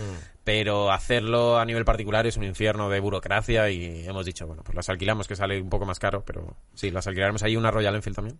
También, ¿no? Sí, Porque ya la tienes, ya te has acostumbrado, ¿no? Sí, nos gusta mucho hacer, como ya, hemos, ya fuimos de Madrid a Holanda y volvimos, pasamos por París, por todo Francia, moló mucho, luego hicimos Italia y los Balcanes. Pero es En- como una moto tranqui. Esa moto, por ejemplo, es es súper tranqui. es tranqui. O sea, no, Ah, no, al- al- si alcanzas 120 kilómetros por hora, Claro. eh, te tiemblan los empastes porque Claro, claro. vas sentado como encima una, una lavadora. Sí, es tranqui, no pilla, no pilla mucho, eh, mucha velocidad. Lo que tiene es. Es bonita, sí. Que es muy bonita. Es que a mí me gustan, o sea, a mí Como me ganan las mítica. cosas bonitas. Es que, hombre, es que es bonita. Es que es Mm. bonita. Tiene ahí ese puntito... Se estropea con Retro. mirarla, se estropea, se, se estropean, se caen cachos. Tiene un pero- puntito retro moloncete, Sí. claro. Me dijo el otro día, bueno, una vez que me dijo Jorge Ponce con la moto, Mm. eh, me dijo, necesitas otro tú para esa moto. la moto te queda tan grande, no grande como de, de tamaño, sino tú, Miguel, con una moto de fucker, de, de Brad Pitt en la Segunda Guerra Mundial, ¿qué haces con ella? No, bueno, pero es que es verdad, pero es una moto de fucker tranqui, o sea, no, Sí. no- o sea, que es una moto como, es- es- en realidad es una moto de fucker malasañero, o sea, en el sentido Sí, de, de tengo ser, la sí. moto, es, es de vacilar un poco, pero que, que un motero tocho te dirá, a ver, esto no es Claro, una moto. Esta, esta moto que haces con ella, sí. Eh, nos hacía mucha gracia. En todos los viajes, tío, eh, todo el mundo te dice, joder, con la moto se liga mucho. Y digo, se liga sobre todo con hombres por encima de 45 años. Porque, Claro que porque tío, es dejar la el aparcada en una ciudad, es, eh, mm, ir a, a tomar un café y mm, prácticamente a los 10 minutos hay un señor de 45 años mirándola. La mira, tal, y te acercas y te hace las mismas preguntas. ¿Es antigua de verdad? ¿Dónde la has Claro. comprado? ¿Cuál es esta marca? Nos hacía mucha gracia. Y, y tenemos como eh, chopocientos vídeos de señores mirando nuestras motos. Claro, ahí. Pero nos poníamos a grabarles cada vez que... Mira, otro mamil, lo llamamos eh, mamil, que es eh, acróstico de Middle Age Man in Lycra. Eh, como eh, hombre de mediana edad Sí. en Lycra, de estos hombres Claro, que sí, salen sí. a hacer, salen a hacer running en, en Lycra. y teníamos, tenemos muchos vídeos de mamiles viendo nuestras motos. Sí, sí, joder, pues, es que por ejemplo, todas las cosas que haces, ah, yo tampoco me considero muy ambientado, pero todas las cosas que haces me dan miedo. Me dan miedo las motos grandes, me dan miedo irme a la montaña, todo eso me da mucho miedo. Eh, Y luego, en cambio, la gente y el rollo social no me da miedo. Mira, joder. Pero, o sea, me, como que me da igual todo. O sea, creo que soy alpinista de gente. Tío, eso está genial. Eh, ¿Cuál es la última cima que te has hecho? Pues unas cuantas, tengo unas cuantas. Tengo un máster en locos Ah, y locas, tengo, pues- tengo, tengo unas cuantas, o sea, tengo unos cuantos ocho miles, eh. Está bien, tío. Joder, yo ahí me bajo rapidísimo. Miro abajo claro. y digo, uh, uh, Claro, es que eso, es que al final, bueno, alpinista de gente, me gusta mucho ese... Sí, sí, sí. Creo que deporte de aventura de gente em, Tío, es que se me da bien. Hay veces que sales y Porque es por lo que te haces una expedición y no sabes cómo vas a volver. Es perder el miedo. Sí, sí, sí, completamente. Es que hay veces que te dicen, me estoy tirando aquí cuatro días caminando y ya no sé de dónde. Esto es un puto risco. Pero Sí, bueno. dices, eh, joder, me he estado alimentando de barritas de sí, energía. pues un tal, poco. pero- Tío, qué guay. Eh, me gustaría más ser eh, alpinista de gente, ¿eh? Pero... Hombre, me gustaría tener una moto grande. ¿eh? Pero Está guay. sí, es verdad, es curioso. Pero, pero sí, sí. Pero es, curioso que a mí me acojona mucho pensar en... en, en- ya, vamos, yo tengo una motillo de 125, una, una scooter gordita, pero Sí. tranqui. Pero porque es que me acojona. Ya, sí, sí. Eh, creo que con el tiempo me voy haciendo más miedoso. Eso sí que me ha pasado. Antes escalaba mucho más y sin ningún... O sea, obviamente, me- esta expresión que es de escalada de me pesa la cabeza, cuando pf, Mm. dices, uff, he subido, pero me pesaba la cabeza de... eh, miraba abajo y me daba un poco de mal rollo. Mm. Y ahora con los años lo noto, lo noto mucho más. Como que de repente me dan... Pues eso, la escalada me da más miedo. Antes eh, pasabas un paso así complicado, sin cuerda y no pasaba nada y ahora uf, me lo pienso, me lo pienso, me lo vuelvo a pensar. Hombre, que Creo que es un poco parte de la vida, ¿no? Es parte de la edad, o sea, Sí, yo- de- es como de pequeño uno ve la montaña rusa y dice, me quiero montar ahí, Sí. y de mayor, no sé si te pasa, pero yo veo a los que parece que la han montado, digo, esta gente no me da confianza, aquí se va a saltar un tornillo. Yo no estoy sí. de esta peña. Y también pasa una cosa de... Es que tampoco lo necesito ahora mismo. Ahora dice, y sí. Sí. y luego creo que me marcó también, me rompí una pierna con 12 años cayéndome de un árbol, y, Ah, hostia. y eso duele mucho. Joder, tiene que doler la, vida. Entonces, y me estuve un puto año cojo. Y, Joder. y entonces dices, a lo mejor es más fácil eh, Pasa mucho de gente... hacer otras cosas. Si se cae pronto en... O sea, mientras se escala al principio, se cae y se hace algo, Se no vuelve a el escalar. rollito. Yo, es, yo me he caído... O sea, he tenido una lesión solo. O sea, bueno, una, una quemadura de cuerda que tengo por aquí, nada, de una caída. Y luego tuve un susto de... de susto de estar escalando y de repente un problema y decir, hostia. Hmm. Eh, pero nada más, no he tenido ninguna lesión ni nada, ni me he caído fuerte. ni- Es verdad que eso te corta el rollito, ¿eh? Un poco. Mm, porque sí, ya sí. dices, uy, que como pase esto, eh, de pronto es un puto año Sí, por la gracieta de subirme un ratito ahí. Pero bueno, pero bueno, también es verdad que, a ver, irte a Tijuana con la moto mola un huevo. Mola un montón, sí. ¿Y de qué Eh, tenías los tatuajes? Que no, no me lo has dicho al final. Pues tengo aquí un- una montaña, Una montañita ahí. una montañita. No es la de el- ¿no? El, ¿Cuál señor tiene? obvio. es, es una especie de montaña que se parece al Matterhorn, pero, pero, o sea, el Cervino, y no es el Cervino, bueno, es una montaña cualquiera, ¿no? Luego aquí esto, este lo gané en un concurso. Y ¿En pasó serio? un poco como el de Tijuana, sí. Estaba saliendo con una chica que era publicista y había hecho como una cosa con ecovidrio. Ajá. Que era... Ecovidrio. Ecovidrio, la, la- la empresa que recicla el vidrio, Vale, sí, sí, es- sí. Hacen campañas, por alguna razón de recicla. Bueno, que es, normal. Eh, y de repente dijo, joder, he hecho este concurso, casi nadie está participando y era envía un tu propósito año nuevo y si nos gusta te lo tatúa el mejor tatuador de estilo clásico de Madrid. Ajá. Yo envié un chiste y ganó. Y llegué y el, y el chiste era algo así como mm, eh, quiero no me acuerdo cómo era, pero vamos, era como viajar. Quiero ir a algún sitio que bla, bla, bla. y tengo aquí como una especie de sitio paradisiaco con un una Joder. puesta de sol y aquí tengo un latinajo que me hice con 19 años. ¿Un latinajo qué es? Una frase en latín. Una Ah, expresión ah. en latín. Un... Ah, ostras. Ujú. Fíjate, yo, yo había pensado en hacer una frase en latín. ¿Cuál tienes tú? Pu- Pasa Tengo- que luego de repente me parece que es una cosa demasiado joven. Que luego pasa, nunca Sí, me a- a mí me gusta, ¿eh? Me lo hice hace mil años y sí- sigue, me sigue haciendo gracia. Tiene, tiene el peor diseño del mundo porque lo, lo diseñé yo, lo diseñé yo en el ¿Lo Word. diseñaste tú? En el Word, que no tenía ni puta idea de Photoshop y lo diseñé yo en el Word, eligiendo entre las 20 fuentes que tenía el Word de 1998. Claro, claro, claro. Y pone persevera, persevera, persevera, que en latín significa persevera contra las adversidades por grandes que sean. Es un bien. poco el carpe diem de los listos. Eh, muy bien. A mí me gustaba, yo me, yo me quería tatuar la- una de Marco Aurelio, que me gustaba mucho, que es eh, toma sin orgullo, abandona sin esfuerzo. Mira, Es una frase muy bonita. muy bonito. Sí, nunca me ¿Y la tú- ¿Tú tatué. no tienes tatuajes? No, no, no, no, no tengo Bueno. tatuajes. Pues es que al final me, como que me, siempre me da cosa, mar- mar- como que al final los tatuajes reconozco que nunca significa, o sea, no me, no empatizo nada con el rollo de me hago un tatuaje porque significa mucho para mí Ya. un micrófono porque me gusta la comedia, ¿sabes? Sino que realmente me lo haría porque creo que queda bonito y puedo follar más. El O sea, micrófono de de- la comedia. ¿Sabes? O sea, como un micrófono antiguo aquí Sí, en sí, el sí, brazo. no, no, no, sí sabemos, Creo todos que, sabemos creo que me haría algo geométrico porque porque creo que con un tatu te, te pones una camiseta negra y ya estás vestido. Sí, eso es verdad, sí, Pero sí. lo veo desde el punto de vista más superficial. Pero mira- Y, y decir, mira, es que queda bonito y a lo mejor follo más. Es que creo que eso también es una cosa de la edad. Cuando eres pequeño, yo por ejemplo, cuando era chaval, era como no me voy a hacer un tatuaje, tiene que ser una cosa súper importante Claro, en mi vida, tal, no sé qué. Y ahora, eh, un amigo te va a tatuar una mierda con ojos en tu brazo, seguramente. Claro, ah, claro. vamos para allá, me hace bastante gracia. Claro. Y, y sí, sí, yo de hecho te- eh, me eh, tenía hora para hacerme toda una manga. Estilo Claro. japonés. Claro. Y me rajé al final porque me salió un par de curros de actor y dije, Mm. uy, a ver si voy a ser actor. Luego, sorpresa para nadie, Vaya, no soy vaya, actor. no he sido el nuevo- No he sido el- actor.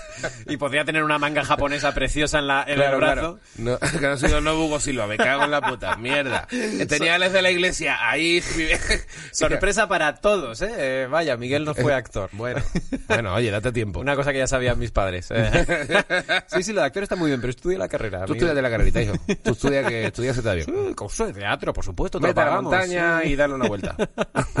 Asunto ese.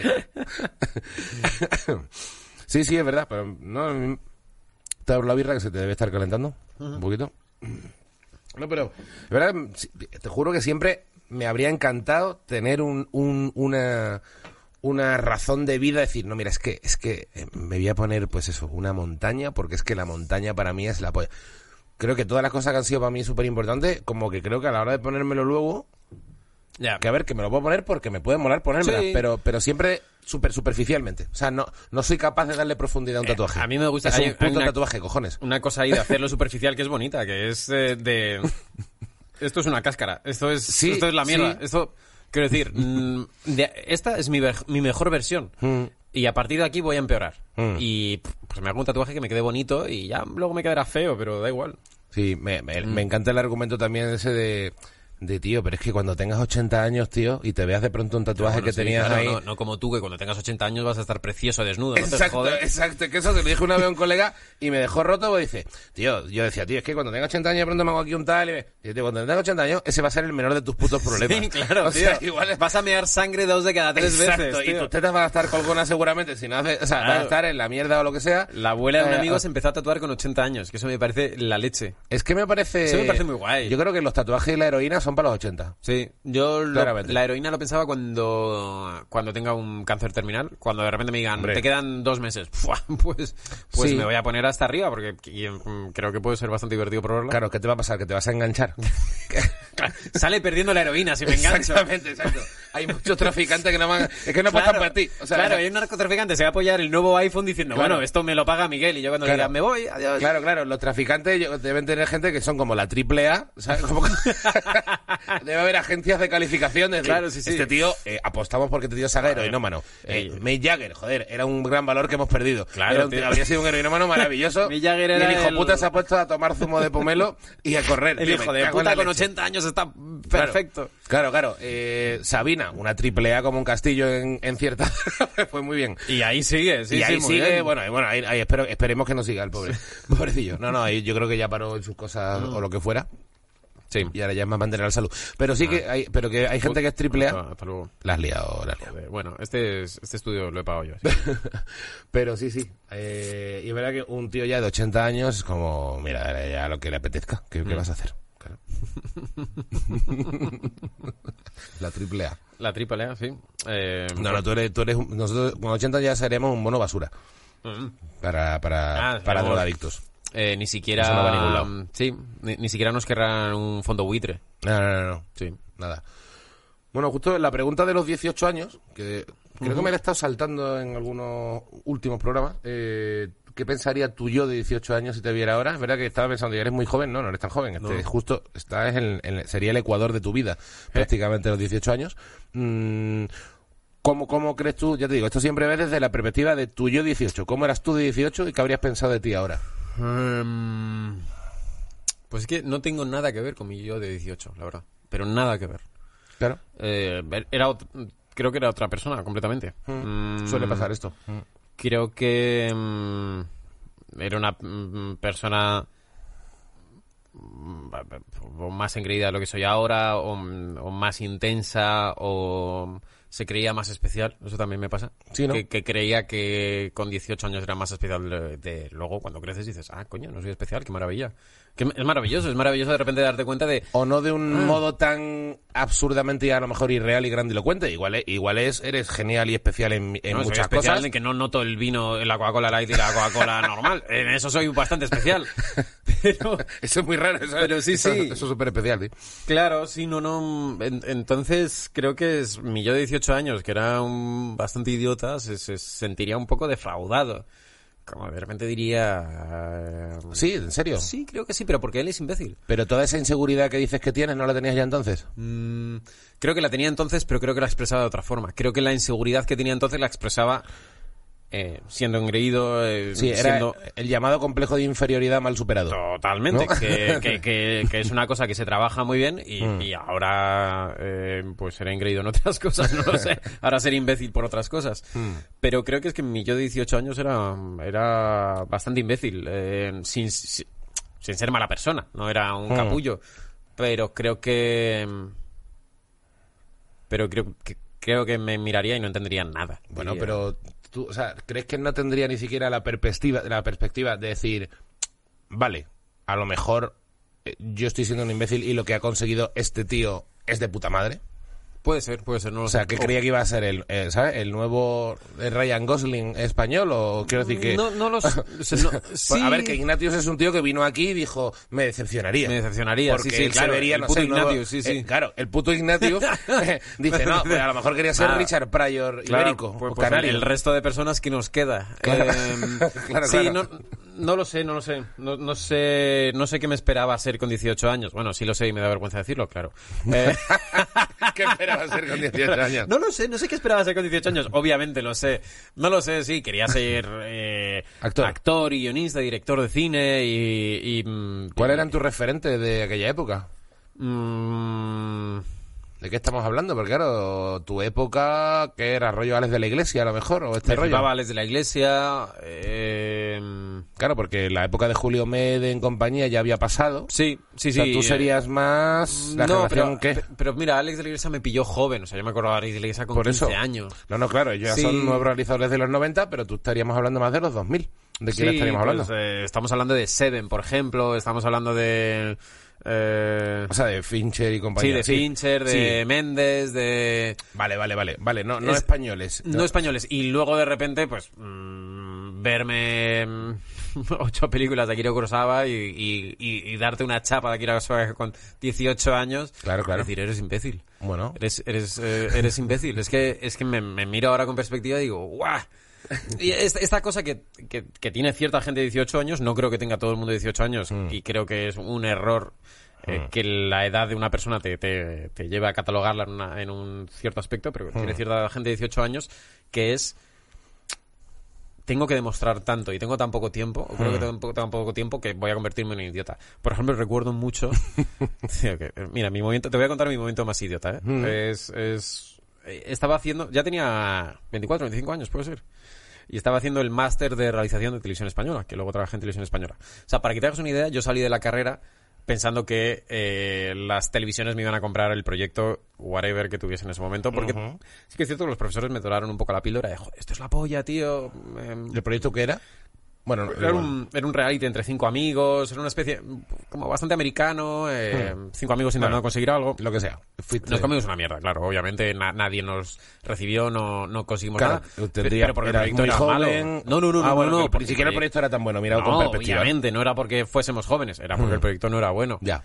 O ahora no me acuerdo cómo era el proyecto. Sí, a lo mejor no era una mierda, se podía No era una retocar, mierda, pero bueno, que tampoco era el momento... obviamente un chaval de 23 años diciéndote, oye, me das Claro. 200.000 euros para hacer Claro, una claro. algo que no... Entonces, mm, hice el máster de televisión española, pasé por el Aaron, dije, nunca voy a hacer un máster para conseguir un trabajo. Toma, eh, un año trabajando en la Casa del Libro para pagar ese máster. es decir, que me den una prueba en televisión española a ver si me quedo de becario. Ostras. Y, y tuve clase de guion con un profesor que hay en televisión española. Mm. Y el profesor no, te- no, no tenía nada que ver conmigo. El tío decía cosas como, el cine de género no me gusta porque me parece una imposición. Yo qué sé, el tío Lo era, fuera. era completamente eh, contrario a mí. Pero es normal porque en una clase hay debate y tal. Entonces yo le contradecía bastante.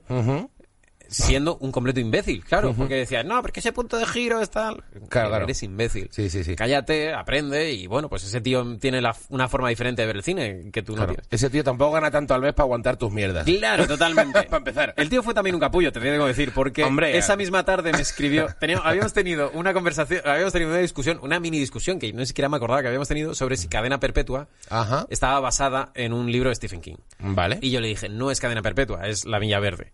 Exacto. Y Claro. Cadena Perpetua está basada en un relato de Stephen King que yo no sabía. Y él me escribió un mail para decirme Ostras. eh, que sepas que estabas equivocado, lo he mirado. Claro.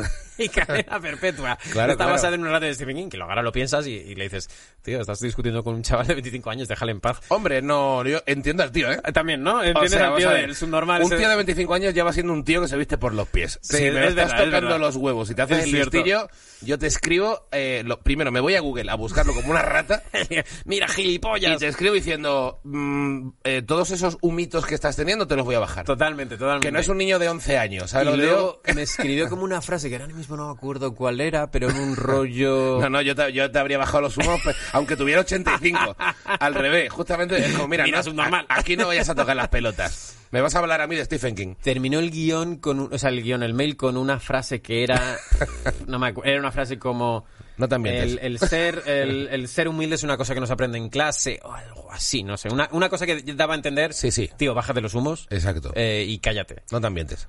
Eh, pues me miente más que nunca. y lo único que le respondí es, eh, perdona, tú tenías razón con lo de cadena perpetua, pero que yo sepa, cuando compré la matrícula, no me regalaron un embudo para tragarme todo lo que me dan en clase. Buah. Mira, eh, Miguel, eres Ah. imbécil. Eres que eres imbécil, Dios Miguel. mío, Dios Qué mío, vergüenza. Y, y- no y- me dan un embudo para tragarme todo lo que me dan en clase. Y ese señor no me cruzó la cara. Mira, buah. No, no, no, no, o sea, pues vamos, tú yo de 18 años debería estar contento de que no le habrían cruzado la cara. Sí. Que le podía haber provocado mucho, le tenía que haber hecho mucho más daño que caerte del monte Kenia. no me dan Vaya. un embudo para tragarme todo. Buah, buah, no, claro, es que es verdad que hay, hay una ventaja de... mm, hay, hay como dos tipos de, de superioridades, yo creo, de juventud. Sí. Que una es el, el, el rollo un poco más choni de barrio, digamos, que a lo mejor dice, yo dejo los estudios a los 14 porque todo me suda la polla, ¿sabes? Y de repente son gente a lo mejor muy inteligente, pero que de pronto se ha enfrentado, se ha sido como, se ha enfrentado a la vida porque se ha creído listo y luego creo que tiene una caída cuando rápida, se le ¿no? bajan los humos, tiene una caída un poco más dura Sí. que el que ha ido un poco de listillo porque ha estudiado y dice, mira, es que soy más listo que vosotros. Es que mi tatu no es carpe diem. ¿Sabes lo digo? Es que sí, es. Mi tatu no es carpe diem, perdona. Yo juego en otra puta liga. ¿Sabes? Juego en otra puta liga. Eh, Cuando te bajas de ese burro, bueno, pues te quedas siendo un tío listo y humilde, pero ya eres un tío listo con estudios. Sí, Que porque- quieras que no, es una... Hay gente que no se baja ese burro, también te digo. ¿eh? No, es no, no, importante bajarse ese hablo, burro. hablo de que la vida te ponga en tu sitio en los dos casos. Y en los dos casos es verdad que creo que normalmente el chavalillo o la chavalilla que de pronto cree que se la sabe toda porque está Sí. en la universidad de la calle o de la vida, ¿sabes? Eh, sí, puede ser, puede Eh, ser. Luego muchas veces, y, y que no lo digo ni por joder, pero que muchas veces es, Es una, putada dura, sí. porque, porque no tienes recursos para levantarse. Mientras Mm. que si simplemente es, mira, pues a lo mejor mm, he basado todo mi rollo guay en que era más listo, sacaba mejores Y notas o tenía más cultura que otra gente, he quedado como un gilipollas a lo mejor, pero luego, una vez que en la vida, por lo que sea, te haya puesto en tu sitio, tienes de Tiene un poco ese rollo de, según más conoces, más dudas, ¿no? Que, que estoy También. bastante de acuerdo, que, que cuando no tienes ni puta idea de nada, eh, eres un engreído. Y esto, mm, y esto medio pasa, o a mí me pasó, no, no sé si a alguien más le Sí, pasará. hombre. Pero yo no tenía ni puta idea de nada y era un engreído porque me... Porque sí, porque son inseguridades tuyas las que, las que estás manifestando ahí. O sea, cuando yo le dije a ese profesor, "Eh, embudo, no sé qué, tal, era yo, ella era yo jodido porque me habían pintado la cara con una peli que me encanta. Claro, claro. Eh, entonces, sí, sí. Creo que también eh, Internet ayuda mucho en eso, fíjate. Creo que Internet ayuda mucho en darte cuenta, mm, si eres listo, en darte cuenta de, hostia, eh, eh, mm, no soy ni el más listo ni el más gracioso. eh, hay gente eh, brillante por ahí y yo soy uno más que voy a intentar eh, pillar un curro que me paguen por hacer lo que me gusta. Sí. Y si tengo suerte, mantenerme. Y si no, pues volver a ser realizador o cámara o lo que me dé la gana Hmm. o lo que pueda. Pero sí, creo que, creo que estar expuesto a Twitter o a tal eh, te da la sensación de, hostia, es que hay mucha gente muy válida por todos lados. Sí. No, y, y de hecho... eh, mm, Y conocer gente lista de verdad, eso es acojonante. De repente, de repente conoces, a, conoces a un Vigalondo, un Iggy, un lo que sea, hablas Sí. con ellos y dices, anda, coño, esto, esto es una persona lista, ¿no? Yo, claro. Es. Sí, sí, es, sí, es verdad que... Y, y luego hay un, hay un punto, yo creo, en, en, en la comedia, que no sé si lo he hablado esto con... pues, no sé si lo decía Fran de Chocita, no, no sé... No sé eh, em, que hay un punto que en el fondo ser cómico, como estás tan expuesto, por mucho que tengas un ego, tienes, tienes que tener una especie de fondo necesariamente humilde para asumir cuando un puto chiste no entra y tienes que hacer otro mejor. O sea, quiero decir... Ya, eh, pero es que, es que muchos cómicos no lo, eso no lo tienen. yo creo ¿no? que... Yo creo que sí. O sea, Sí. yo creo que hay... A ver, Bueno, perdona, sí, sí. sí. Eh, o sea, Sí. me parece que si tú realmente has llegado a ser un buen cómico, primero, Sí, es verdad, nunca tienes la capacidad de tirar chistes que no te todo funcionan. lo que has Sí, sí. cagado no ha sido oro desde Toda el principio. Entonces hay un punto en el que tú te has comido una mierda, has tenido que volver a tu casita, decir, vale, me he comido una mierda. Eso no funciona. Y en vez de suicidarme o, o amargarme muchísimo, que sería lo que haría alguien con un ego inmaduro. Sí, o, de tal dice, o decir, ellos están equivocados, yo voy a repetir este texto mil veces hasta que alguien le diga, ah, lo voy a gracioso". hacer mejor, pero puedo asumir que es que a lo mejor no lo hice tan bien. Mm. ¿Sabes? O sea, creo que creo que al mismo verdad, tiempo que necesitas sí, sí, una, sí, sí. una especie de atrevimiento ambientado y de ego, decir, yo me pongo aquí delante, yo tengo huevos y tú no. Al mismo tiempo hay un rollo de, vale, me la envaino, me he comido una mierda, voy a mi puta casita a ver si la escribo mejor y luego Sí. le echo los huevos, pero sé con lo que estoy negociando y estoy dispuesto a asumir que a lo mejor este bloque, este chiste que me parece tan guay, es, una verdad, puta mierda. Es, es cierto que siempre se habla mucho del ego del cómico y tal, pero es cierto que hay que tener Es una humildad o, o una capacidad de, de reconocer el error Claro, a la hora de enfrentarte a un bloque, porque es imposible que nadie cague un bloque perfecto desde el principio. es imposible. y, y aparte estás, cuando tú te enfrentas a una audiencia de 100, 200, 500 personas, tú sabes que hay un riesgo, por mínimo que sea, de comerte una gran mierda y tener que aguantar una hora seguida torturado por lo mal que está funcionando. Y te la comes. Y eso es humildad también. Sí, sí, sí. O sea, te la es- comes con la mejor cara que pueda, pero, pero en el fondo es, es humildad, una cierta humildad. Prefiero mear en una botella a 6.000 Con mis metros de altura, apestosos. a menos 35 grados que, tío, cuando tienes 10 minutos de bolo, al décimo minuto dices, ¡buah! No estamos conectando nada, eh, ya me odiáis y nos quedan 50 minutos por delante. Esa sensación es, es dura, la verdad. Es muy dura. Esa mandíbula que hay que ejercitar, que hay que ejercitar es muy jodida. Sí, y creo que, es- la- que esa mandíbula se pilla eh, haciendo.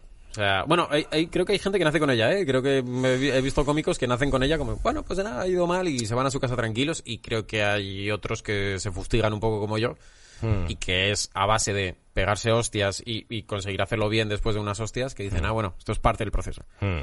Eh, Sí, sí. Persevera, persevera. Tengo un tatuaje, joder. Si Un no- tatuaje, Si no, me, si no me sale por el tatuaje, no, no sé. Me da envidia lo del tatuaje, tío. Me voy a, monta- me voy a hacer algún tatuaje. Creo, Miguel, te pega mogollón hacerte un tatuaje. En realidad, ¿no? Que yo he sido un empollón con gafas también. eh, muy Eso, tranquilito. en gafas hace 20 años. Hace más, pero sí. Hace Claro, igual 27 Y- o 25. y hace 20 años era un, un idiota. No, pero no, es, que no, es que nunca sé qué tatuaje ponerme, tío. ¿Qué tatuaje me pega? ¿Una frase? Mm. ¿Un... qué? ¿En el brazo? ¿En la...? ¿Sabes? ¿Qué? Mira, primero, te pega un tribal de finales de los 90, principios de los 2000. Vale, lo tenía que haber hecho, pero realmente era Pero la... querías hacerlo, ¿verdad? No, no, era ¿No? la- no, es que no, que yo era Es la que última... per- Es que yo nunca... Me daba como cosa etiquetarme de cualquier forma. Mm, es que te, te pega tener uno, una reminiscencia de los 20 años. Porque, No. claro, yo te he conocido a Miguel Iribar ahora. El Miguel Iribar, el... Yo era más hippie El por aforo. Yo era más hippie por retilla. eh, mm, Crítico con el sistema, ¿sabes lo que te quiero decir? Más de, en todo caso, más de leer a Bukowski con Sí, 19 sí, años y creerte muy radical tomándote una litrona en un portal comiendo pipas. Claro, claro. O sí, sea, sí, más sí. ese rollo. De- No, no, no es un tribal bacalaero. Sería más una mierda hippie. Tío, el otro día, el otro día pasé por la Plaza 2 de Mayo, había mogollón de peña con litronas tal, y escuché una frase que se me quedó marcada, porque eran, yo me iba ya a dormir, eh, yo era como a las Hmm. 2 de la mañana, 2, 3 de la mañana, yo iba a mi casa, uh, qué bien, iba un poco borrachillo y tal, pero de repente escuché una frase que, bueno, y el control de armas de Estados Unidos, ¿qué hacemos con eso? ¿Qué hacemos con eso? ¿Qué hacemos con eso que la gente está esperando? Claro, claro. y tío, y, la- y- y me flipa porque es una conversación muy de muy de chavales de arreglar el mundo, que es precioso. Sí, exacto. Que es una cosa que, que es una cosa que se disfruta mogollón Sí. eh, en su momento, pero me hacía mucho. ¿Qué hacemos con el control de armas? Hmm. ¿Eh? Que está la gente matándose ahí.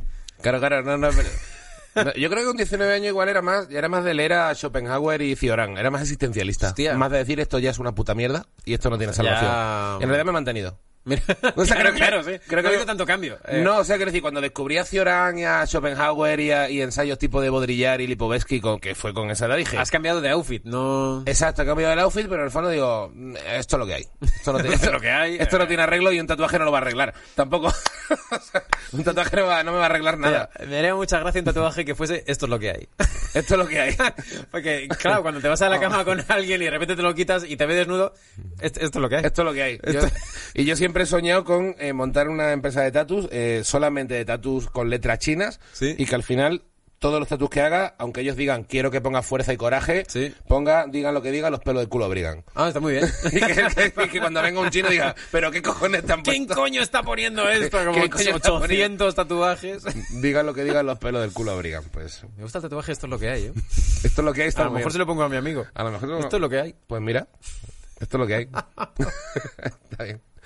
Muy bien, pues oye tío, pues pues nos vamos a ir yendo a muy dormir, como el que dice, que Sí, este programa, a porque tú grabas tu comedia perpetua, se graba muy temprano, ¿no? A las 9 de la mañana, ¿eh? Eso es muy grave, porque este plato que está lejos, eh, digamos, de nuestros barrios, Ah, yo me tengo que levantar a las 7 de la mañana para grabar Comedia Perpetua y, y ah, tú intentas seguirle el ritmo a Castelo y ahí eh, medio dormido. Es, es infernal. no, no, es, es un tema.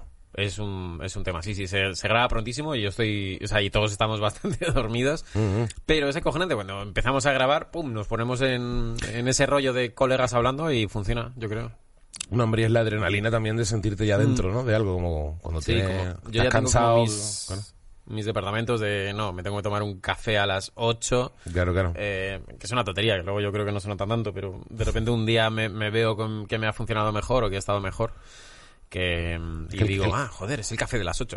No, pero El- bueno, pero el, a- el agárrate café a que es un rito, tío, hay que, hay que respetarlo. Sí, sí, Yo es sí. que soy muy cafetero también. ¿Tú tienes un rito para subir al escenario? Un...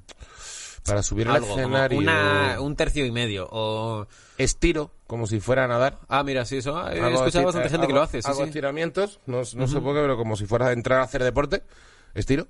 Eh, a lo mejor una cervecita, pero porque cuando salgo en chocita al final, eh, con el personaje también de treintañero terminal y tal, salgo con un tercio Sale de guay, cerveza. Que en el fondo al final entre tercio de cerveza y, y llamar un programa cambiando de tercio, la verdad es que soy bastante coherente en el rollo. Pero salgo con una cerveza, pero realmente a lo mejor ni siquiera me he tomado una cerveza, igual me he tomado media cerveza o, o sea, pero no, no, No, no tengo un rito especial. Simplemente estar como tranqui y un poco de estiramiento. Pero el café por las mañanas sí que lo veo un rito. Tengo mi, mi molinillo para mi café en Ah, grano y joder, mierda. Pues tu café, ¿qué, qué, qué- qué café tomas? Ah, una Marcilla. Un Nespresso Un de Nespresso. Bueno. Nespresso, Nespresso está bueno, pero... Oye, lo profesionalizas más cuando ya te compras tu cafelito en grano Claro, y sí, tu sí. máquina de Sí. express de verdad. Es que te has olvidado que yo no noto los sabores. Ya, no, no, es que estaba yo- justo pensando. Bueno, lo- ya, pero tampoco te pillas el necesito es- marcilla con guarro. O sea, Yo lo único que necesito es que, que, que me golpeen los huevos para empezar el día. Mm. Y, y eh, luego, los jueves sobre todo, como a las 6 de la tarde necesito un Red Bull. Si, Ah, mira. si luego voy a actuar los jueves por la noche necesito un Red Bull seguro, porque si no llego a actuar bostezando, que es la mierda. Sí. Eh, pero el Red Bull me sube y estoy como para la reunión de contenidos de la semana siguiente, que la tenemos después de grabar, como a las 8. Estoy como, vamos, vamos, eh, tal, no sé qué, ¿cuántos? ¿Puede Eh, ser que el Red Bull suelte un poco la barriguita? mm, a mí no. No, no. Es que mm, me da a mí que yo en mis primeras actuaciones tomaba Red Bull para, como para estar un poco tal. Y recuerdo de repente, igual era por los nervios también, pero recuerdo como visitar el baño más de la cuenta. Es decir, eh, Ha dado un poco de grima, como has dicho, visit eh, en vez de cagarme, me cagaba vivo. en la barriguita. Me cagaba vivo, ¿no? Es como la gente que dice, como los que dicen follar y da grima, pues yo lo hago con- Te sentaba mal en la barriguita. me, me cagaba vivo con el puto Red Bull, tío. No, no, no me... Pero no sé si era culpa de Red Bull o que a lo mejor yo estaba acojonado No sé, también. a mí no, no- no me he sentado mal. A lo mejor soy... No, me... Que te- es que da igual, es que tienes ahí un cuerpo que... Ni, ni noto los sabores, ni engordo, ni adelgazo, ni ya tienes voy un por la puto... patilla. Pero es un poco keniata en el cuerpo de un blanco, ¿eh? Es verdad. Estás hecho como para correr, estos keniatas Sí, que dicen, sí. no, em, salgo por las mañanas, me corro 15 kilómetros para buscar agua. Ya, ya deberías haberte deshidratado y muerto. Pero no, y vuelvo con el agua para mi familia. ¿Sabes que los que más corren son los tauro, tarahumaras? ¿Eso de dónde son? Son, creo, No ahora debe la dar voy a muy lejos de Kenia, son. Ecuador o Perú. ¿En serio? Un pueblo que, Que se ha criado en altitud y tiene los pulmones... que corren, que corren. Es Que un pueblo nómada que corre. Y la primera vez que les dijeron, corréis una maratón, dijeron, ¿cuánto es? 40 kilómetros. Dijeron, "Es demasiado poco. ¿En serio? Sí, sí, lo, corren maratones descalzos, están patrocinados por Nike, pero corren descalzos. Y hay un documental brutal de que, por nada, pues cuando tienes 16 años te llevan a correr 110 kilómetros Y ya está. y te corren ¿En 110 serio? kilómetros y, y corren, que es una barbaridad. Los ¿Pero ¿Dónde tarahumaras. vive esa puta gente para correr- tener que correr tanto, tío?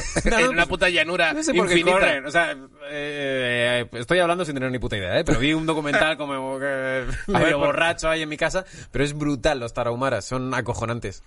Claro, son los que más corren, corren muy lento, es verdad que, que no corren rápido, Sí, sí, pero se tiran. corren eh, distancias, eh, por ejemplo, no, perdona, lo de lo de la lo de la maratón fue, ¿cuánto es la maratón? 40 kilómetros. Bueno, que vayan las mujeres. ¿En serio? Un poco machista, obviamente, pero Ellas ganan seguro, sí. luego ya vamos nosotros ya cuando compitan. 40 kilómetros es, es, eh, un- un- una distancia suficiente, pero no es para nosotros. Nosotros queremos 100 kilómetros. Una, una barbaridad, corren una locura. Qué barbaridad, tío. Sí, tío. Esto, eso, así te dejo para terminar el programa. Pues me muy deprimido, tío. Estoy yo yendo a la casa a campo, tío, a pegar carreritas de mierda, tío, como si fuera ya un... Tío, y estoy diciendo tarahumaras y no estoy seguro que sea tarahumaras. Ahora Igual de repente... igual de repente... puede ser que no tengan nada que ver. Pero mira, no... Puede ser que me lo haya inventado, puede ser. Exactamente. No, no, no, no sé si... Por hacer este podcast tengo que tener un embudo en el que me trago cualquier cosa que me digáis, ¿eh? También te digo. Tío, qué gusto no ser más ese Miguel de... Es que estaba pensando, ¿y el Miguel de 55 años le dará asco el Miguel de 35? Seguramente, ¿no? Bueno, esto es un tema. ¿Cómo te ves dentro de 20 años? No sé, no tengo ni idea. Claro, es que eres suficientemente joven para parecer, para creerte joven, pero en realidad vas a tener, no, yo creo que te vas a tener 44 y vas a estar igual que ahora. Igual que ahora, un, puede un ser, cachito sí. más porque profesionalmente habrás hecho cuatro Sí. movidas más, pero vitalmente yo creo que ya a partir de los 35 No cambia mucho, Tu ¿no? cabeza va a estar muy parecida. ¿eh? Sí, no, o sea, quiero decir, al ni- a nivel familia y tal, no parece que la cosa esté progresando mucho. No. Me sorprendería de repente verme con 55 con una familia hecha. O sea, se cambia creo yo más de 18 a 25 que de 35 a 45. Sí, puede ser. Fíjate lo digo. Sí. De- así como de, de cabeza. De cabeza, sí. Luego sí. ya puedes tener un niño, puedes casarte, puedes te puedes romper una pierna, no Te sé, puede salir un cáncer. Te puede salir- efectivamente, eso ya, pero pero sí. Eso ya te cambia. Eso- esas cosi- hay cositas que te cambian, efectivamente. Lo decía un amigo, eh, nadie mira. de repente estábamos como mirando una puesta de sol y dice, joder, tío, la estamos mirando como si hubiéramos superado un cáncer. y es verdad, como alguien que ha superado un cáncer, de repente una puesta de sol, digo, tío, Claro, es claro. preciosa. Pues sí, tío. Sí, tío. Es que hay que aprender a valorar esas cositas. Hay que ver las cosas, es verdad. Muy bien. Pues nada, pues fienas y ambientados y lo que queráis. Eh, nos vemos la próxima semana y sobre todo muchas gracias por, por venir a Cambiando de Tercio. Eh, tenía muchas ganas de que vinieras y... Joder, que bien me lo he has pasado, Miguel. Un placer. Miguel Campos, caballero. Un gusto. Nos vemos, chicos. Cuídense.